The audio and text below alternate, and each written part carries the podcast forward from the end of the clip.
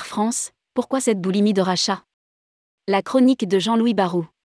Alors que le groupe Air France, KLM a vu ses chiffres du troisième trimestre 2022 se redresser, pourquoi cherche-t-il à tout prix à étendre son périmètre? Pour Jean-Louis Barou, notre expert aérien, Air France, KLM ne ferait-il pas mieux de poursuivre la stratégie en cours? Rédigé par Jean-Louis Barou le mardi 8 novembre 2022.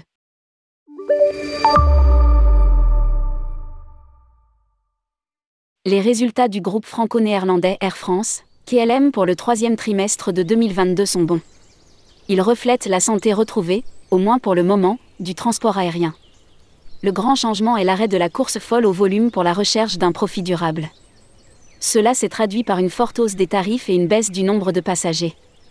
Voilà qui est sans doute plus sain, paradoxalement plus écologique, moins de passagers égale moins de vols. La taille du groupe a baissé mais, au troisième trimestre, son résultat net est en amélioration de plus de 200 millions d'euros par rapport à 2019. Dans le même temps, le produit s'est sensiblement amélioré sous l'impulsion de son équipe dirigeante menée par Benjamin Smith. Lire aussi, Air France KLM, qui paye ses dettes s'enrichit. La sanction positive ne s'est pas fait attendre. Air France a gagné ses 5 étoiles au classement Apex des consommateurs aériens et a été récompensé par un Travel Award pour sa prestation sur les vols moyens courriers. Voilà qui est tout de même très satisfaisant d'autant plus que cette tendance semble devoir se poursuivre, alors que les marchés asiatiques, russes et ukrainiens sont soit à l'arrêt soit en fort déclin par rapport à 2019. Or ces destinations vont bien se rouvrir un jour ou l'autre. Bref, aidé fortement par les États français et néerlandais, le groupe a traversé sans trop de dégâts la terrible épreuve du Covid et en a profité pour comprimer ses charges et devenir plus compétitif. C'est la preuve que la stratégie de travail en interne paie. Et pourtant, à l'annonce des bons chiffres du troisième trimestre, l'action d'Air France, KLM s'est effondrée passant de 1,60€ à 1,25€. Elle est depuis remontée à 1,29€. Et les analystes l'annoncent baissière à court et moyen terme et neutre à long terme. Pourquoi ce pessimisme alors que le redressement est manifeste? Air France, KLM a cumulé plus de 15 milliards d'euros de pertes.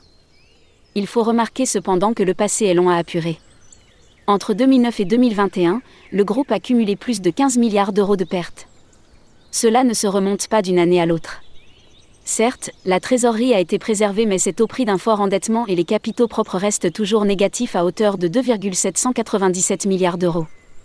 Voilà un boulet considérable que la compagnie devra traîner jusqu'à ce que les bons résultats arrivent à boucher le trou. Et cela entraîne d'autres conséquences. Tant que les prêts consentis par les États ne seront pas remboursés, il sera interdit au groupe de prendre plus de 10% de participation dans toute autre compagnie aérienne.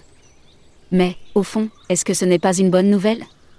Curieusement, alors que le trafic se redressait et que les résultats financiers suivaient la même pente, on a vu dans les médias le souhait du groupe de se positionner sur ITA, la nouvelle compagnie nationale italienne, et si cela ne marchait pas, d'aller voir s'il n'y aurait pas une opportunité au Portugal en entrant au capital de la TAP, laquelle ne va pas bien du tout. Lire aussi, ITA Airways, Air France KLM se consolera-t-elle dans les bras de TAP Air Portugal? Alors légitimement, les analystes s'interrogent si l'énergie qu'Air France KLM met dans son redressement ne serait pas diluée en tentant d'étendre son périmètre. D'autant plus que le passé entre Air France et Alitalia n'a pas été glorieux, tant s'en faut. À quoi bon vouloir étendre le périmètre du groupe? Pendant les six ans au cours desquels Air France est resté en tant qu'actionnaire le plus important dans le transporteur italien et qu'elle a donc disposé de sièges dans son conseil d'administration et de délégués au sein de la direction, elle a été dans l'incapacité à convaincre Alitalia d'entrer dans les mêmes systèmes informatiques que sa pseudo-maison mère. Ainsi les fonctions de réservation et d'enregistrement ne se parlaient pas alors que les accords de code shares avaient été généralisés. Au fond, il n'a jamais été possible d'agglomérer Alitalia au groupe franco-néerlandais. Pourquoi en serait-il autrement aujourd'hui? Il ne suffit pas d'entrer dans le capital d'une société pour associer ses salariés à une stratégie commune. On connaît la farouche volonté d'indépendance italienne. Et d'ailleurs il doit en être de même pour les Portugais. Alors est-ce que les dirigeants d'Air France, KLM ne feraient pas mieux de poursuivre une stratégie qui semble leur réussir et qui consiste, vue de l'extérieur, à simplifier l'organisation du groupe en supprimant les multimarques qui sont autant d'îlots d'indépendance et en améliorant le produit sur lequel il reste beaucoup à faire? Mais tout cela n'est que la vis d'un observateur extérieur qui n'a pas forcément toutes les informations en main. Jean-Louis Barou est l'ancien président d'APG, Air Promotion Group, et le créateur du CAF, Can Airlines Forum, devenu le World Air Forum. Grand spécialiste de l'aérien, il a signé aux éditions L'Archipel Compagnies aériennes, La faillite du modèle, un ouvrage que tous les professionnels du tourisme devraient avoir lu. Les droits d'auteur de l'ouvrage seront reversés à une association caritative. On peut l'acquérir à cette adresse www.éditionsarchipel.com.